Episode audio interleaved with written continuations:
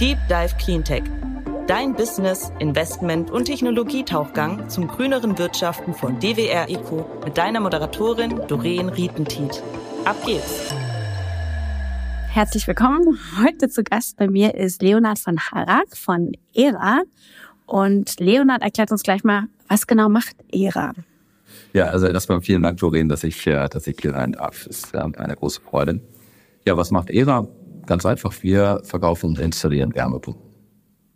Und gibt es nicht schon genug Hersteller in Deutschland dafür? Warum jetzt noch eine neue Firma? Also es gibt natürlich schon Unternehmen, die, äh, die, die Wärmepumpen herstellen, natürlich auch welche, die sie verkaufen und installieren, aber wie wir ja im letzten halben Jahr ziemlich intensiv diskutiert haben, eben nicht genügend. Und äh, wir hier in Deutschland mit ERA, wir verkaufen, installieren Wärmepumpen und wollen also gerne dazu beitragen, dass die Kapazität im Markt zur Verfügung gestellt wird, die wir brauchen, damit die Wärmepumpe eben vorankommt. Und ihr seid ja jetzt nicht irgendein Startup, ihr kommt ja aus so einer Art Wunderschmiede. Ähm, eure Schwesterfirmen äh, sind Northvolt und auch H2 Green Steel, also zwei erfolgreiche ähm, Unternehmen, die auch schon in Deutschland am Markt sind. Habt ihr eigentlich, also ist Deutschland euer erster Markt jetzt oder seid ihr schon irgendwo unterwegs? Also erstmal vielen Dank für die Blumen, äh, dass äh, die Unternehmungen von Vargas hier als Wunderschmiede äh, tituliert sind. Ich würde es ein bisschen differenzieren, insofern, dass das natürlich nicht nur Wunder sind, sondern eben das Ergebnis von sehr sorgfältiger, großer Planung und ähm, sehr ambitioniertem Gründerdenken, was dahinter steht. Und aus genau diesem ambitionierten Gründerdenken sind wir selber jetzt eben auch entstanden. Und ERA ist ein schwedisches Unternehmen und wir bauen gerade zeitgleich in drei Märkten die Vermarktung auf. Also nicht nur in Deutschland, sondern auch in Italien, in, in, ähm, in England, UK Norddeutsch. Und parallel auch tatsächlich die Produktion, eine Entwicklung in Schweden und eine Produktion in äh, Polen.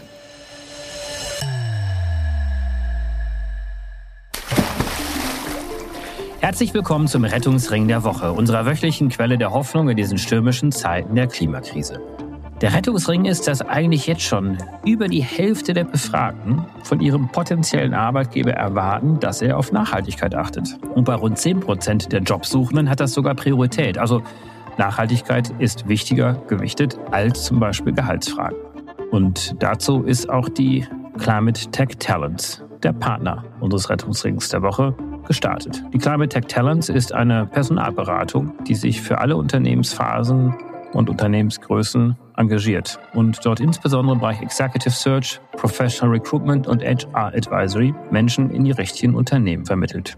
Hier insbesondere Young Professionals und erfahrene Executives. Besten Dank an unseren Partner, die Climate Tech Talents. Informationen und erste Angebote können abgeholt werden und abgerufen werden unter help at climatetechtalents.com. Und ihr unterscheidet euch in irgendeiner Form von anderen Herstellern? Äh, herstellt, noch stellt ihr nicht her, ihr baut die Produktion auf, aber ihr baut ein. Habt ihr da einen besonderen Ansatz oder wie muss man sich das vorstellen? Ja, also wir haben uns den Sektor und die, die, die diese Branche des Heizungsbaus sehr genau angeschaut und ähm, natürlich ausgehend von den Problemen, dass es nicht genügend Heizungsbauer gibt. Das heißt, wenn ich heute oder gerade im letzten Jahr sage, Mensch, ich hätte gerne eine Wärmepumpe, dann ist es äh, erstmal schwierig, jemanden zu finden. Dann ist es auch schwierig, jemanden zu finden, der sich wirklich damit auskennt. Also ein Betrieb, der es nicht nur sporadisch macht, sondern ganz oft.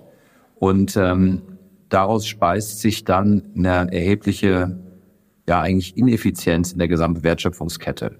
Und das kann man anders machen, das kann man anders stricken. Das heißt, wir fangen an mit einem, mit einem sehr fokussierten Vertrieb. Wir machen nur Werbepumpen, damit fängt schon mal der erste Punkt. Dann äh, ja, bewerten, beurteilen wir die, die Häuser, die, die Situation eben sehr genau, gucken, was können wir da, was können wir nicht. Wir schulden das unseren Kunden, dass wir auch sehr klar sagen, wenn wir etwas nicht können, fokussieren uns da ganz klar auf das Massensegment, sind also nicht das richtige Unternehmen für komplexe Sanierungsumfänge. Und äh, dann geht es eben darum, dass man die Wertschöpfungskette, also den Einbau der Wärmepumpe eben auch ähm, ja, ein Stück weit industrialisiert. Das heißt, es macht eben großen Unterschied, ob ich ein Projekt mir vornehme und für dieses eine Projekt plane, einkaufe und dann eben umsetze, oder ob ich sage, ich mache das ganz oft und plane eben gesamthaft, standardisiere, versorge auch die Mitarbeitenden mit den richtigen Werkzeugen. Oftmals ist es ganz banal einfach das richtige Werkzeug, was dazu beiträgt, dass die Geschwindigkeit für eine, für eine Umsetzung steigen kann. Und wollen so mithelfen, dass eben der Einbau dann eben auch zügig vonstatten geht, dass eine gleichbleibende Qualität gewährleistet ist, äh, so dass sich die Kunden darauf verlassen können, dass das dann auch funktioniert. Ähm, Im Vorfeld logischerweise eben eine professionelle Beratung. Das Ganze flankiert mit einem mit dem Service, dass ich mich auch als Endkunde nicht um die Förderung kümmern muss, sondern dass eben alles von uns äh, unterstützt und, und rundum sorglos quasi äh, geliefert wird. Und dann eben letztes Stichwort äh, rundum sorglos. Wir sehen unsere Verantwortung dann eben auch über den Einbau hinaus. Ähm, wir geben Kunden äh, zehn Jahre volle Garantie und in dieser Garantie ist nicht nur der quasi die normale Qualität dann eben abgesichert, sondern wir sichern eben auch für zehn Jahre volle Wartung, äh, Reparatur ist damit drin und ähm, wir garantieren sogar, dass bei den Kundinnen und Kunden, dass wir eine gewisse Mindestwohlfühltemperatur von 20 Grad eben unabhängig von der Witterung draußen eben halten. Das ist quasi die Kehrseite von einer ordentlichen Beratung, dass wir das eben auch mit versprechen können und den Kunden garantieren. Du hast ja gerade erwähnt, dass ihr in drei Märkte gleichzeitig reingeht. Das haben wir ja auch in Deutschland, wahrscheinlich auch in anderen Märkten, das Fachkräfteproblem, ne? also Fachkräftemangel. Äh, wie sehr seid ihr davon betroffen und ähm, wie unterscheidet sich das auch in Märkten, ne? also von Schweden zum Beispiel? Ähm, gibt es da einfach genügend äh, ausgebildete Handwerker im Wärmepumpenbereich? Könnt ihr darauf dann zurückgreifen oder wie löst ihr für euch das Problem? Also das ist natürlich eine der zentralen Herausforderungen, die auch wir haben. Ähm, ich sage mal so, das ist in jedem Land tatsächlich sehr anders. Das ist auch schon gespeist davon, dass die Anforderungen, die Qualitätsanforderungen an das Handwerk in jedem Land anders ähm, insgesamt sind und auch anders reguliert sind. Es gibt also da in Deutschland ähm, andere Regeln und mehr Regeln typischerweise als zum Beispiel in England oder in Italien. So, wenn man sich jetzt auf Deutschland fokussiert, in stellst du fest, eigentlich gibt es genügend ausgebildete Kräfte, nur die stehen oftmals dem Handwerk nicht mehr zur Verfügung. Ja, das heißt also, es gibt eine Statistik, ich weiß gar nicht mehr, wo ich die, wo ich die gehört habe, dass aber nach fünf Jahren gerade mal 30 Prozent der ausgebildeten HSK-Anlagenmechaniker noch in dieser Branche sind. Das heißt, sie machen noch was anderes. Und wenn ich mir das anschaue, denke ich mir, hm, woran liegt denn das? So, und das liegt zum einen natürlich an den persönlichen Präferenzen, völlig klar, aber es liegt eben auch an strukturellen Schwächen, die da sind. Also wenn ich zum Beispiel äh, ausgebildet wurde in einem kleinen Betrieb, irgendwann stelle ich fest, Mensch, ich habe nicht so die Entwicklungspotenziale, die ich mir wünsche. Ähm, oder aber vielleicht das, das, das breite Spektrum von Tätigkeiten ist gar nicht so meins. Oder ähm, die Art und Weise, wie eben auch ein kleinerer Betrieb geführt äh, wird, äh, ist eben nicht immer eben quasi im Einklang mit dem, was ich von einem modernen Betrieb dann eben auch erwarte. Digitalisierungsgrad ist oftmals sehr gering etc.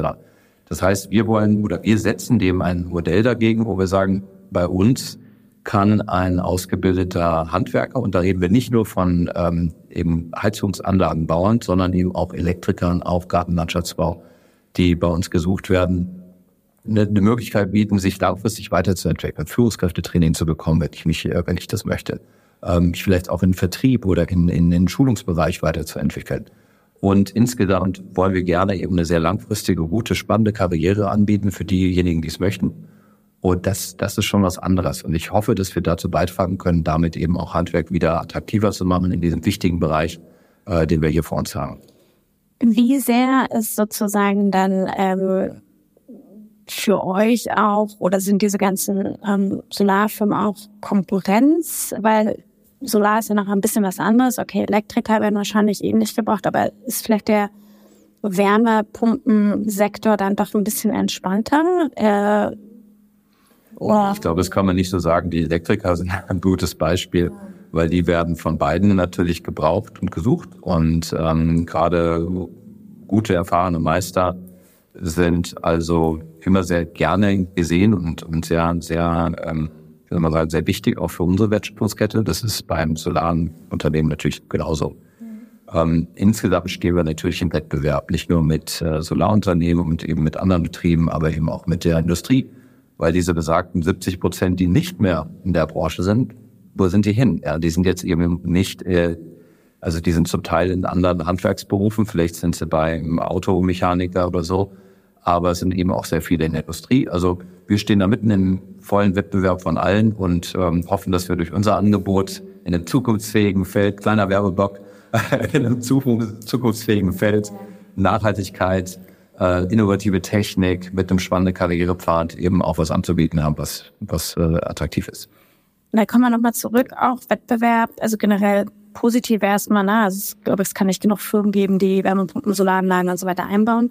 Aber dennoch die Frage, wie sieht das dann auch in der, ähm, sag ich jetzt mal, in dieser ganzen Customer Journey aus? Weil viele ja sich für eine Wärmepumpe erst im zweiten oder dritten Schritt entscheiden. Also zumindest die, die sagen, ich will mich nachhaltig oder unabhängig aufstellen. Das heißt, die denken vielleicht über ein E-Auto nach. Vom E-Auto kommst du auf die Solaranlage, vom, von der Solaranlage denkst du an Speicher und dann irgendwie ähm, äh, Elektroladesäule und irgendwann, naja, dann kann ich auch eine Wärmepumpe einbauen. Ne? Das wird ja schon auch dann abgedeckt von so Gesamtanbietern, die es da auf dem Markt gibt. Klar, und dann gibt es dann wahrscheinlich denjenigen, wo die Heizung kaputt ist, der sagt so, okay, dann jetzt mal Wärmepumpe. Ne? Wie sieht das, also wie, wie siehst du da die, die Konkurrenz? Also wie weit ähm, ist das für euch nachteilig, dass Leute eventuell über die Solaranlage Speicher erst zur Wärmepumpe kommen, weil dann kommen sie ja erstmal nicht zu euch, oder?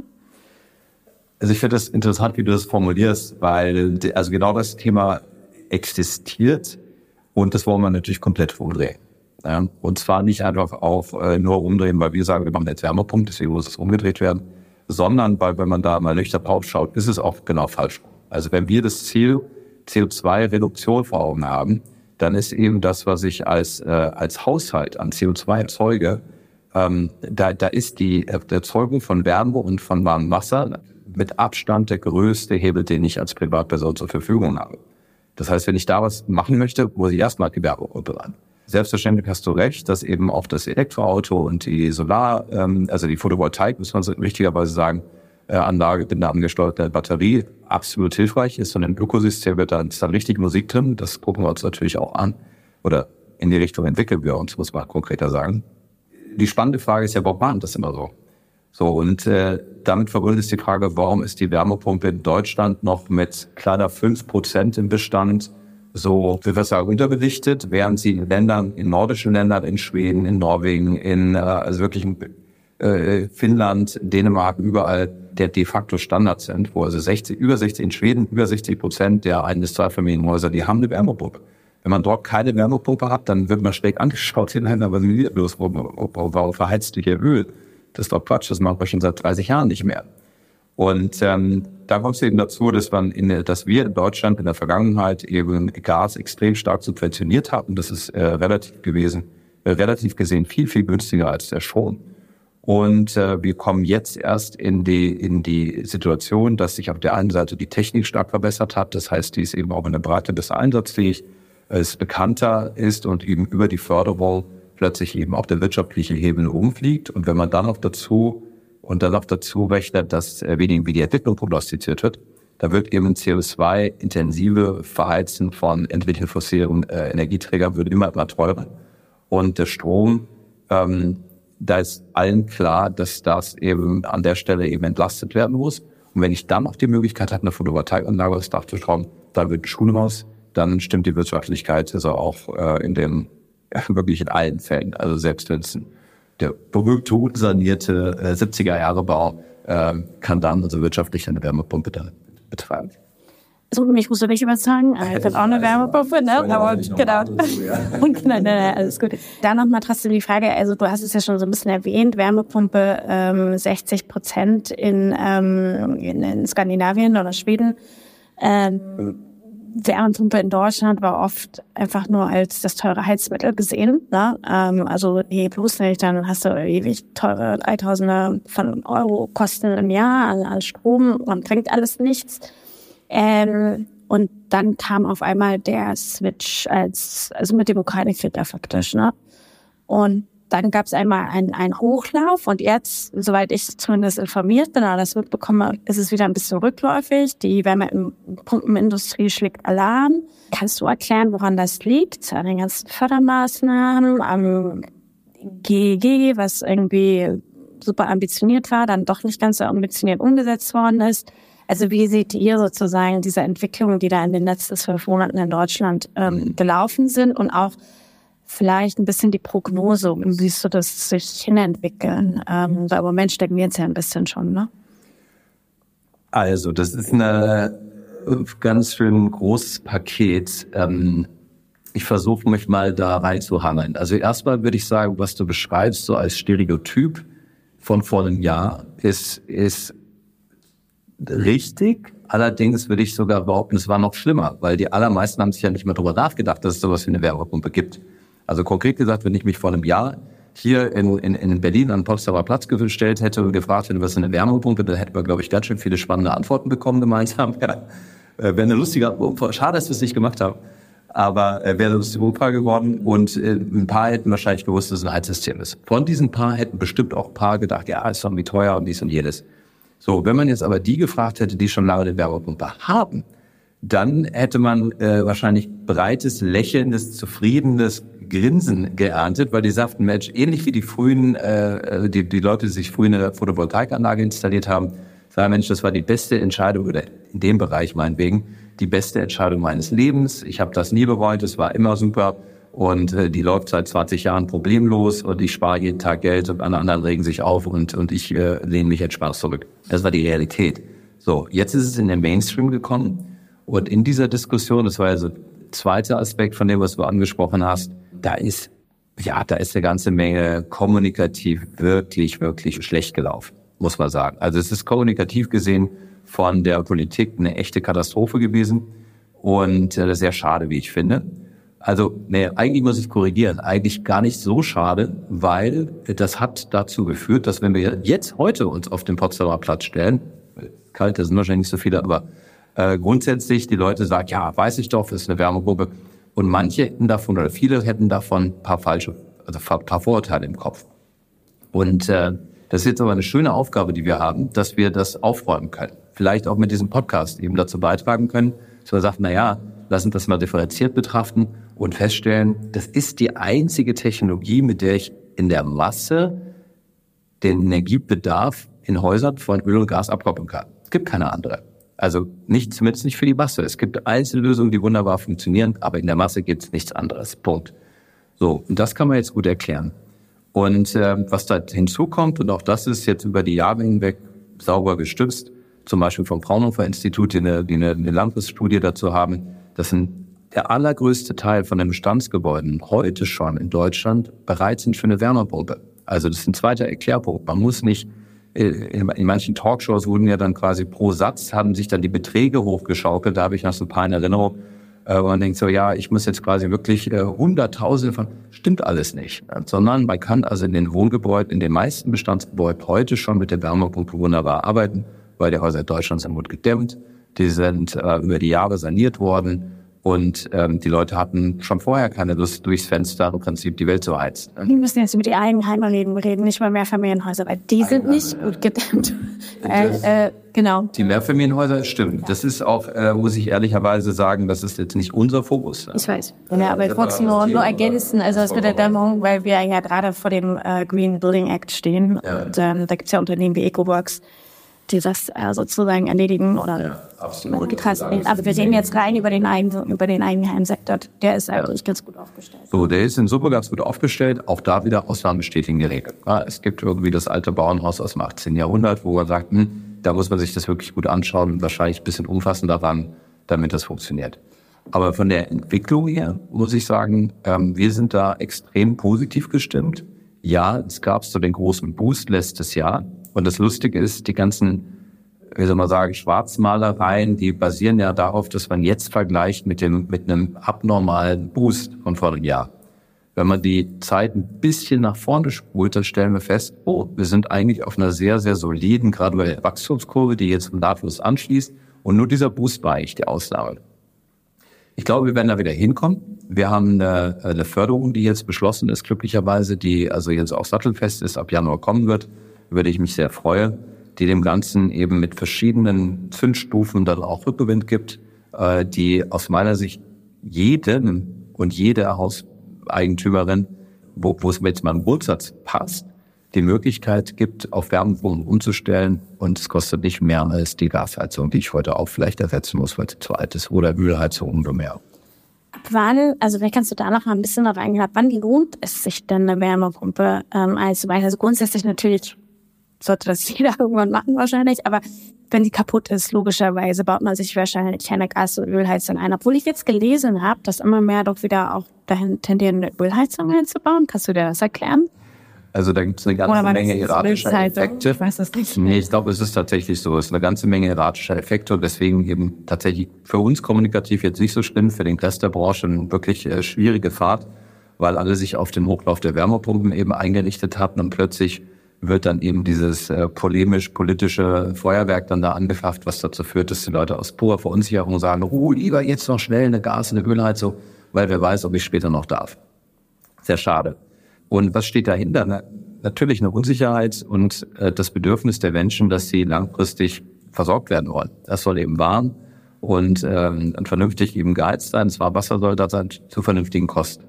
Also im Endeffekt wir sprechen ja jetzt natürlich im Kontext, dass, äh, dass wir uns wünschen, dass eben eine CO2-Neutralität erreicht wird. Und da ist ein ganz, ganz wichtiger Baustein. Aber die Realität ist, es muss für die einzelne Person ja bezahlbar sein. Das heißt, äh, Wirtschaftlichkeit steht ganz oben. Und äh, da gab es eben diese Unsicherheit. Wird diese Wirtschaftlichkeit gesichert? Und die ist de facto gesichert. Ja? Also man spart bares Geld. Selbst wenn ich mir gestern noch eine Ölheizung habe einbauen lassen, wenn ich die heute, die nagelneue Ölheizung, die ich gerade voll bezahlt habe, wenn ich die heute auf eine Wärmepumpe umrüste, wäre es wirtschaftlich gesehen in, den allermeisten Fällen trotzdem eine gute Idee. Und diese. Denken muss man erstmal irgendwo natürlich vermitteln. Also ich bin ja auch mit drin in diesem Thema und äh, natürlich Medien spielen da leider auch ähm, insbesondere, ich nenne sie jetzt mal nicht namentlich, aber ich glaube, wir wissen, über die wir reden, ähm, keine so gute Rolle. Aber dennoch geht ja der Eigenheimbesitzer an den Handwerker oder an den Handwerksbetrieb und sagt, hey, ich brauche eine neue Heizung, ist kaputt und irgendwie, keine Ahnung, Wärmepumpe weiß ich nicht und doch Ölheizung. Irgendeiner muss ihn ja beraten. Ja. So, irgendwie kommt er ja an so eine Ölheizung ran. Das macht er ja im Zweifelsfall nicht komplett alleine. Naja, und da frage ich mich dann, woran liegt es, ähm, dass ein Handwerker heutzutage noch einem Endkunden, einem Eigenheimbesitzer sagt, bau dir eine Ölheizung rein. Kannst du dir das erklären? Ich nicht. Also ehrlich gesagt kann ich mir das ziemlich gut erklären. Ähm, das ist zum einen ein Effekt, den kenne ich aus der Elektromobilität sehr gut, weil äh, jeder Handwerker, der damit konfrontiert ist, äh, sagt, Mensch, ich habe hier mein Kerngeschäft, ich kenne mich wahnsinnig gut aus, eben mit Öl- und Gasheizung, jetzt will einer irgendwas haben, wo ich mich selber jetzt mal reinlesen müsste. Das ist für eine Vertrauensperson, das sind ja oftmals wirkliche Vertrauenspersonen, und das ist auch gut so, äh, ein leichtes dem Kunden zu sagen, ach, weißt du was, ne, passt schon auch. Oder nee, äh, da, da, da ist so viel unterwegs oder irgendwie diese Unsicherheit noch zu schön sein. Mensch, ich baue dir hier die Gasheizung ein, Dude. Na, da bist du schon mal einen Riesenschritt vorwärts und ähm, ne, und dann reden wir in 20 Jahren wieder. Total nachvollziehbar. Ja, und wenn man sich eben die Statistiken anschaut, dann sind eben ein Großteil der Betriebe kennen sich mit Werbung einfach schlicht nicht aus. Also über 50 Prozent der Betriebe haben noch nie eine Werbung verbaut. Und äh, von den restlichen haben wieder 60 Prozent, ähm, machen das vielleicht so irgendwie so maximal zehnmal im Jahr. Und äh, gerade mal 20 Prozent der Betriebe sind da spezialisiert und kennen sich richtig gut aus. Bei denen würde man auch eine andere Antwort bekommen. So, das heißt, das ist so ein Stück weit so ein System, was sich selber erhält. Ob ich den Handwerker meines Vertrauens fragen und der sagt, ja, nee, das ist doch eigentlich irgendwie Quatsch, du sparst eh nicht, musst du aufpassen, wie die Kosten sind und dies und jenes. Aber ich habe hier die Gasdatei, kann ich hier überall einbauen. Na, da, äh, dann ist es verständlich. Ähm, auf die, auf, ähm, im Handwerk gibt es viel zu erklären und, und zu lernen und auszubilden und so weiter. Und das, das läuft jetzt ja gerade jetzt ein. Und deswegen, ich würde sagen, es ist eigentlich was ganz Natürliches. Es ist deswegen was Gutes. Können wir jetzt da hinstellen. Aber ich glaube nicht, äh, also ich glaube, die Betriebe haben immer das Beste ihres Kunden da irgendwo in, äh, vor Augen und sind überzeugt von der Empfehlung, die sie ja aussprechen. Und das Koordinatensystem, das muss sich jetzt eben auch verschieben. Was sind denn eure nächsten Milestones? Also äh, kannst du noch mal kurz erklären, ihr baut ein, du hast aber auch was von der Produktion erzählt. Ähm, kannst du da vielleicht noch mal näher drauf eingehen, mit wem ihr, also mit welchen Marken ihr sozusagen einbaut, mit wem ihr da zusammenarbeitet oder was so die Pläne sind? Mhm. Also als ERA Deutschland, ERA Own Germany GmbH, der, der ich vorstehe, ist es relativ einfach. Ja, wir sind im September gestartet, wir verkaufen, wir bauen ein. Und jetzt geht es darum, dass wir uns die Prozesse, die wir da erleben, kontinuierlich anschauen, optimieren, um eben unser Versprechen, äh, Kunden schnell zu helfen, dann auch Rechnung zu tragen. Ich freue mich besonders, dass wir jetzt gerade in diesem Moment äh, schon wieder einen, eine Kundensituation haben, äh, wo die, wo die Gastherme äh, jahrelang gesponnen hat und jetzt war sie endgültig ausgefallen, rechtzeitig zum, zum kalten Besser. Und äh, wir haben jetzt da so innerhalb von sehr, sehr kurzer Zeit eben helfen können. Die Installation läuft jetzt gerade und ich denke, dass zum Wochenende auf jeden Fall da wieder äh, Wärme und warmes Wasser fließt. Und die äh, vier- und sechsjährigen Kinder werden da sicherlich auch nicht traurig drum sein, dass die Badewanne wieder äh, so eine Eisbei ist. Also solche Sachen, das ist für uns erstmal der ganz wichtige Meilenstein, dass wir jetzt äh, das schaffen, unser Versprechen auf die Straße zu bringen, in die, in die, in die Häuser zu bringen. Und das eben nicht nur hier und da mal, sondern eben äh, in großen Stückzahlen. Wir reden da also schon in, den nächsten paar Wochen über dreistellige Stückzahlen, die wir da, die wir da verbauen werden. Also wer dieses Jahr eine Wärmepumpe braucht und eingebaut haben, wird richtig von euch? Sehr gerne. Im Moment sind die Chancen ganz gut, weil eben ähm, noch, noch ein bisschen Überkapazität da ist. Wir haben also vorgebaut und die fühlt sich jetzt rapide. Also insofern ja, ganz klar, vielen Dank für die Werbemöglichkeit. Ich nehme dann die Prozente im Nachgang, ne, die durch den Podcast kommen. Doch, wir, doch, wir wollen doch die Welt äh, gemeinsam retten. Das muss doch heißen. Ja, da, da können wir auch mal drüber reden. Äh, weil, äh, genau, aber die nächste Studie interessiert mich doch am meisten, weil ähm, genau, aktuell arbeitet ihr mit Systemen, ne? Von anderen Herstellern oder Okay. verschiedenen? Wir arbeiten mit Weiler, das ist unser Partner, äh, tolle Technologie, äh, etablierte Marke, sehr verlässlicher, toller Partner, mit dem wir da arbeiten und das soll auch äh, längerfristig so bleiben. Also ähm, da sind wir sehr, sehr, sehr zufrieden, auch über die Unterstützung, die wir da erfahren. Also richtig, richtig tolle Zusammenarbeit. Und das ist so quasi unser, unser Rückgrat, unser erster wichtiger Entwicklungsschritt. Du hast es quasi implizit schon angesprochen. Natürlich ist für uns dann spannend, unsere eigene Technologie auf den, auf den Weg zu bringen, die wir jetzt in Schweden entwickeln und in, in Polen dann also auch bauen werden. Äh, da haben wir ein paar Dinge vor, wie man die Wärmepumpe im noch einen Evolutionsschritt besser machen kann. Äh, wir reden da über das optische Erscheinungsbild, wir reden da über die Geschwindigkeit vom Einbau, wir reden da über Konnektivitätselemente, die wir da verwirklichen werden, die eben dann, ja, ich glaube, dann, dann auch ganz spannend werden. Vielleicht können wir dann nochmal drüber reden. Und äh, das ist natürlich äh, trotzdem nicht so einfach, eine eigene Technik auf den Markt zu bringen. Die muss sich bewähren, die muss halten, die muss äh, halten, was sie verspricht und akzeptiert werden. Das wird der nächste ganz, ganz wichtige große Meilenstein. Und im Laufe parallel kann man fast sagen, ähm, integrieren wir gerade einen Partner, den wir hier in Deutschland akquiriert haben. Die haben zwei Standorte, einer in Sachsen-Thüringen, der andere in Bayern.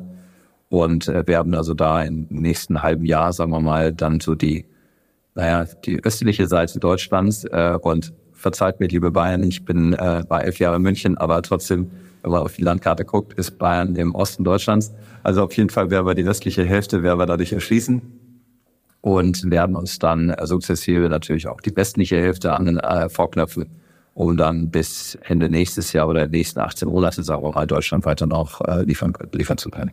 Aktuell, du hast es schon erwähnt, ähm, wollte ich fragen, wer ist so euer typischer Kunde? Das ist schon der, bei dem die Heizung kaputt geht. Aktuell. Oder ähm, wie, also nur, Also dass man alles so einige. denkt, also, ja, Das sind nicht alles einige. Äh, Es gibt ganz unterschiedliche Konstellationen, absolut. Also wenn es so drückt, dann das ist, äh, da, da müssen wir auch schneller helfen. Aber es gibt auch viele, die vielleicht im Rahmen von einer, von einer, von einer Modernisierung eben sagen, so jetzt ist die richtige Zeit. Es gibt aber auch viele, die sagen, nee, ehrlich gesagt, jetzt, jetzt langt's, ja, ich, ich möchte hier weg. Es ist einfach wirtschaftlich auch das Richtige, gerade bei Ölheizung ähm, muss man sagen, da sind ja die Kosten noch mal mit 30 Prozent über den von Gasheizung. Und da stimmt die Wirtschaftlichkeit also eigentlich pauschal, kannst du sagen, fast immer. Und gerade bei Ölheizung ist es ja oftmals so, dass ich gar keine andere Option habe, weil ich gar nicht ins Gasnetz angeschlossen bin. Und äh, das sind Situationen, die wir, die wir jetzt auch, auch, auch haben und betreuen.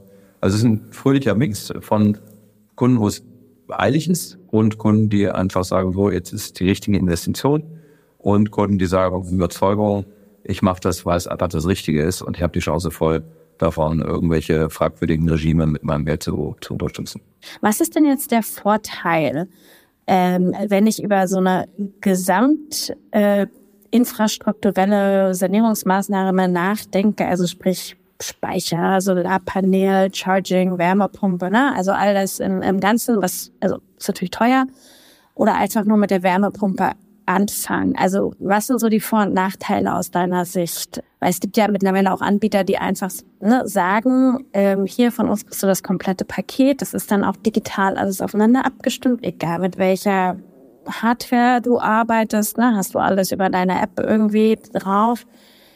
Ist es dann am Ende wirklich so? Frage an dich, also wie ihr das in der Realität erlebt, ist es, ist es vielleicht doch einfacher, nur schnell mal erstmal eine Wärmepumpe einzubauen und dann sozusagen diesen, diesen Stromteil nachzuschieben. Mhm. Also, das ist auch wieder, wieder eine, gar nicht so einfach zu beantworten. Auch, auch da will ich mal von, von zwei Polen kommen und da im Zielbild, wenn ich das alles durchoptimieren möchte, dann wird ein richtig, wird es richtig spannend, wenn ich in der Lage bin, die Wärmepumpe, die Photovoltaikanlage mit der Batterie, vielleicht noch die Ladestation fürs Auto und dann noch gekoppelt mit flexiblen Protoneken, die ich eben dann äh, optimiert abrufe. Also so kann ich meine Energiekosten optimal senken. Wirklich sehr, sehr niedrig äh, senken. Je nach Einzelkonstellation hängt natürlich von der Größe der Photovoltaik an und so weiter. Und bidirektionales Laden beim, beim Elektroauto wird da eben auch noch mal eine Rolle spielen. So, das heißt aber nicht, dass ich nur das nur dann Sinn macht, wenn ich das Gesamtpaket mir anschaue. Das heißt, wenn ich jetzt von der anderen Seite der, der, der Geschichte anfange und sage, wo habe ich den größten Impact, würde ich sagen, dass die, die Wärmepumpe sowohl für das Wirtschaftliche als auch eben für die, für die ökologische Betrachtung den größten Hebel darstellt. Also die Wärmepumpe schaltet ja quasi dann also jede Kilowattstunde, die ich aus der Wärmepumpe bekomme in Form von Wärme, da habe ich ja nur grob ein Viertel davon als Strom reingefüttert. Während ich bei der Gasheizung im nicht mal eine 1 zu 1 Beziehung habe. Das heißt, ich kriege für eine Kilowattstunde Gas, kriege ich 0,8 bis 0,9 Kilowattstunden an Wärme wieder zurück. Also das heißt, da habe ich schon mal einen Riesenhebel. Gerade wenn ich eben in die, an die, ähm, an die Ökolo an die ökologische Prüf von den CO2 äh, denke. So. Genauso ist es dann eben auch auf der, auf der Kostenseite. Also, wie effizient die Wärmepumpe arbeiten kann, das hat was mit der Vorlauftemperatur zu tun, kann ich eben sagen, dass ich äh, ja, 15, 20, 30, 50 Prozent meiner Energiekosten einspare. Und die Heizung ist eben mehr als drei Viertel des Energiebedarfs von eigentlich jedem durchschnittlichen Haus. So, das heißt, der Hebel ist da gigantisch, das ist der größte Hebel, den ich habe. Wenn ich jetzt hergehe und sage, ich äh, habe noch die Möglichkeit, eine Photovoltaikanlage dazu zu schalten, wunderbar habe ich die Möglichkeit, eben meine Energiekosten eben noch weiter zu senken und natürlich auch den ökologischen Fußabdruck, wobei eben da der Hebel gar nicht mehr so groß ist, wenn ich schon mal umgeschaltet habe. Das heißt, ich würde immer empfehlen zu sagen, äh, erst braucht jeder eine Heizung. Das heißt, also jeder, jedes Haus hat die Möglichkeit, diese Überlegung anzustellen. Auf jeden Fall erstmal mit der Wärmepumpe anzufangen. Gerade jetzt im Moment, wo dann sich eben auch große Förderung anzeigt. Für Photovoltaikanlagen gibt es keine Förderung. Da purzeln auch gerade die Preise nochmal ordentlich. Das heißt, wenn ich mit der Wärmepumpe anfahre, die hohe Förderung für mich nutzen kann, bin ich schon mal einen Schritt weiter. Wenn ich dann finanziell die Möglichkeiten habe, vielleicht auch der, der Zeitpunkt der richtige ist, dann eben in Richtung Photovoltaik mit Batterie und so weiter eben mich weiter zu orientieren. Absolut sinnvoll, absolut richtig, ähm, je nachdem, wie die Dachflächen sind und so weiter. Herr Lennart, ihr kommt jetzt ne, auf den deutschen Markt als, als Neuzugang sozusagen wo siehst du denn die Vorteile von einer ähm, für den deutschen Markt ähm, äh, gegenüber anderen, anderen Playern? Ja, wie eingangs schon mal angekratzt, sehe ich unsere Stärke darin, dass wir gespeist von der Kompetenz, von der Erfahrung, die wir aus Schweden mitbringen, wissen, wie viel effizienter der Einbau von einer Wärmepumpe im Bestand funktionieren kann. Also wir reden darüber, dass die Installationszeiten sich bis zu halbieren können. Das ist natürlich ein gigantischer Hebel für die Kosten, für die Effizienz, aber auch für die Kapazität im Markt. Dann äh, die Herangehensweise äh, groß ge gedacht, industrialisiert quasi da heranzugehen, was eben auch ein kleinerer Betrieb so gar nicht machen kann, ähm, ermöglicht uns eben auch äh, eine Spezialisierung auszunutzen oder zu nutzen der, der, der, der Fachkräfte und dadurch eben auch das große Bottleneck der Anlagenbauer eben zu ja, weniger relevant zu machen. Also um das weniger kryptisch zu formulieren, es macht einen Unterschied, ob ich einen ausgebildeten Anlagenmonteur nutze, um die komplette Installation zu machen oder eben nur die ähm, hochspezialisierten Anschlussarbeiten an Wassersystemen und ähm, also an dem Warmwasser und dann an das Heizungssystem, wo es eben natürlich sehr, sehr entscheidend ist, die Erfahrung mitzubringen. Und also das, das ist schon ein Ansatz, der so in der, im Handwerk eben normalerweise gar nicht möglich ist und der uns ermöglichen wird, eben zwei Fliegen mit einer Klatsche äh, zu erwischen nämlich eben den Fachkräftemangel zu adressieren und eben auf der anderen Seite eben auch Effizienz und, und, und, und Kostenoptimierung, äh, Kostenoptimierung einzubringen.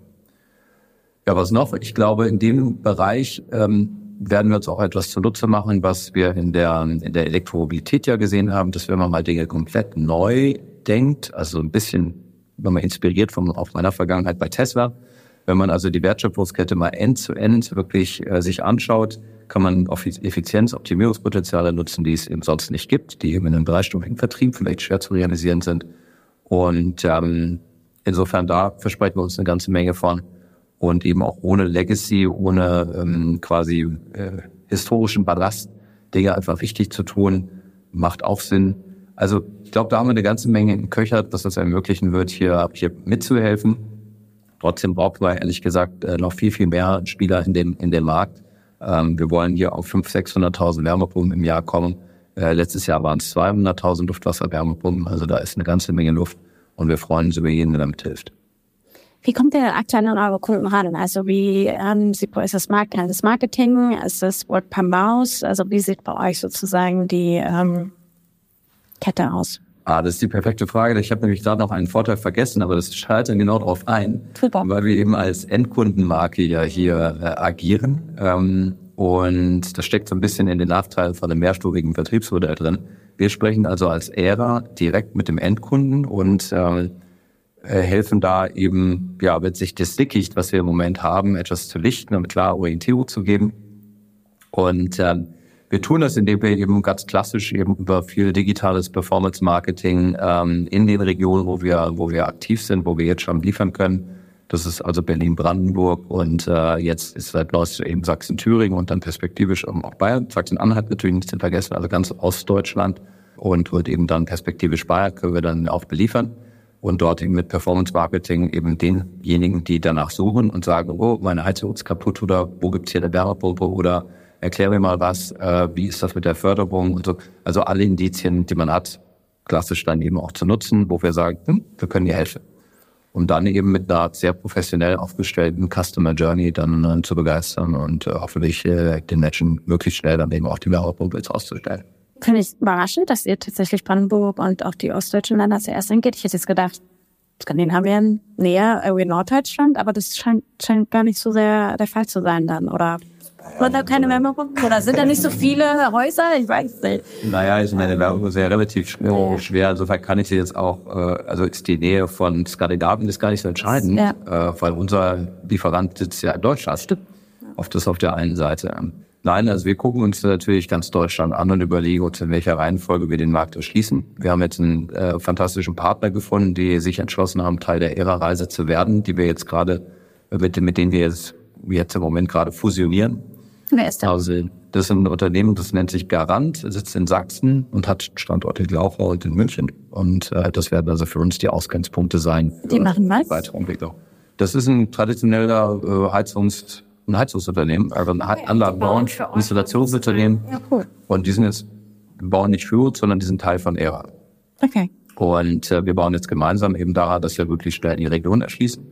So, deswegen wir haben da einfach den richtigen Partner gefunden, aber natürlich gibt es andere Bundesländer, die genauso spannend sind. Und äh, ich bin aber großer Fan davon, dass man einen Schritt nach dem anderen geht. Das heißt, wir müssen jetzt erstmal hier in Berlin, äh, da haben wir nun mal gestartet, Berlin-Brandenburg eben sauber erschließen, äh, die Kunden erfreuen, dann regional ausweiten. Wenn wir diese drei Standorte eben mit Leben erfüllt haben, werden wir natürlich unmittelbar weitermachen. Das heißt, ich gehe davon aus, dass wir schon im nächsten Jahr unsere Fühlerchen ein bisschen weiter ausstrecken werden als das. Und du hast gesagt, also ihr seid fusionieren. Heißt das faktisch, dass ihr auch überlegt oder schaut noch in anderen Bundesländern mit anderen Partnern zu fusionieren? Oder wie ist da die Planung? Das ist vorstellbar und nicht ausgeschlossen. Allerdings ist es ähm, auf dem Papier viel leichter als in der Realität, weil die Unternehmen sind ja in aller Regel eben nicht sortenrein nur äh, Wärmepumpenunternehmen. Und das heißt, ich habe bei vielen dieser Unternehmen eben Abläufe, die vielleicht nicht zu unserer Deck passen. Ich habe äh, vielleicht äh, auch sehr viel sanitär arbeiten. Ich bin vielleicht von den Gewerken her anders aufgestellt und ähm, das muss ich eben alles gut betrachten. Da geht es dann ganz klassisch um die Post-Merger Integration. Wie, wie kriege ich das hin, dass es erfolgreich ist? Und das Unternehmen, die wir uns jetzt zusammengetan haben, die, sind, die, die stechen da wirklich hervor. Das ist ein sehr, sehr äh, Also wirklich professionell aufgestellter Betrieb mit einer tollen Historie, mit einer tollen Marke, mit fantastischen, hochqualifizierten Mitarbeitenden, die eben auch industrielle Prozesse gewohnt sind und mitgehen und mit einer Führung, die, die extrem gut zu uns passt. Also da passen einfach wahnsinnig viele Komponenten. Wenn wir sowas nochmal finden, werden wir da sicherlich gerne drüber sprechen. Aber äh, im Moment liegt das Augenmerk erstmal aus dem organischen Entwicklungspfad, den wir ja auch in, den, in, den, in diesen drei Standorten jetzt insgesamt haben. Es ist ja eine Menge Mitarbeiterinnen und Mitarbeiter finden, die uns, die uns äh, hier helfen, den Vertrieb und eben die Installation aufzuziehen. Damit haben wir erstmal nicht so viel zu tun. Möchtest du erwähnen, 600.000 Gramm? 6.000 Wärmepumpen pro Jahr? Ich habe das vergessen, irgendwas mit 6. Also als Lehrer insgesamt haben wir uns vorgenommen, in den nächsten zehn Jahren 5 Millionen Wärmepumpen, davon ja. eine Million in Deutschland. Und ja, nächstes Jahr planen wir schon vierstellig zu installieren. Das heißt, ihr müsst auch wachsen, viele Leute einstellen sozusagen. Und auf wie viele Mitarbeiter plant ihr nächstes Jahr? Habt ihr da einen Plan? Also wir werden, wenn alles so läuft, wie wir uns das ausdenken, nächstes Jahr mit Sicherheit über 500 Mitarbeiter bei Rhein Deutschland. Wow, da habt ihr noch viel vor euch. Ich finde das super. Vielen, vielen Dank fürs Gespräch. Ich fand es sehr spannend. Ähm, und ich denke mal, wir sprechen uns bald mal wieder. Ja, vielen Dank, Doré. Ich äh, komme sehr, sehr gern wieder, um von unserer neuen Technik zu schwärmen. Gerne. Zeit zum Auftauchen. Wir hoffen, dir hat's gefallen. Wenn es so ist, würden wir uns sehr über eine positive Bewertung und ein Abo freuen. Und falls du noch tiefer ins Thema eintauchen möchtest oder Kontakt zu unseren GesprächspartnerInnen suchst, kannst du dich über www.dwr-eco.com ganz einfach bei uns melden. Dieser Podcast wird von DWR Eco produziert. Deine internationalen Cleantech-Beratung für Markt- und Geschäftsstrategien, Politik, PR und Kommunikation.